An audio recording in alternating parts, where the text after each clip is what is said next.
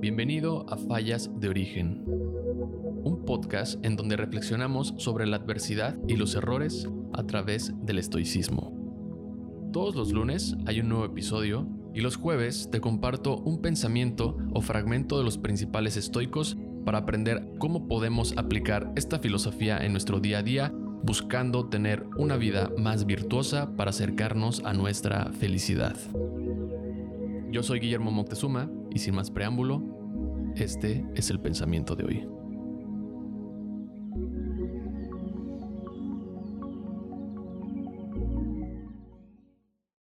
Hace poco le escribí a un amigo para contarle que estaba pasando por un cambio y este cambio me estaba generando un poco de incertidumbre, pero al mismo tiempo también emoción y me llegó esta reflexión sobre el tiempo porque cuando normalmente pasamos por este tipo de cambios, cambios grandes que realmente sacuden tu vida, a veces nos preocupamos por dejar atrás esas cosas que significan mucho, llámese amistades, llámese familia, llámese cosas materiales incluso, y que pensamos que tal vez no los vamos a poder recuperar o, nos preocupamos por el qué va a pasar si dejamos todo eso atrás.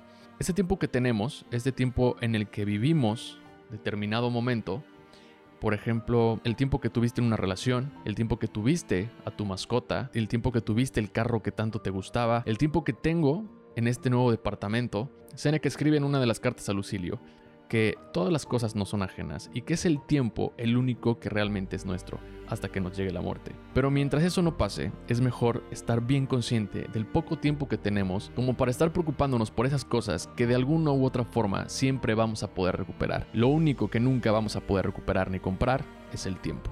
El siguiente fragmento es una de las cartas a Lucilio sobre la brevedad del tiempo. Todas las cosas, Lucilio, en realidad no son ajenas. Solo el tiempo es bien nuestro.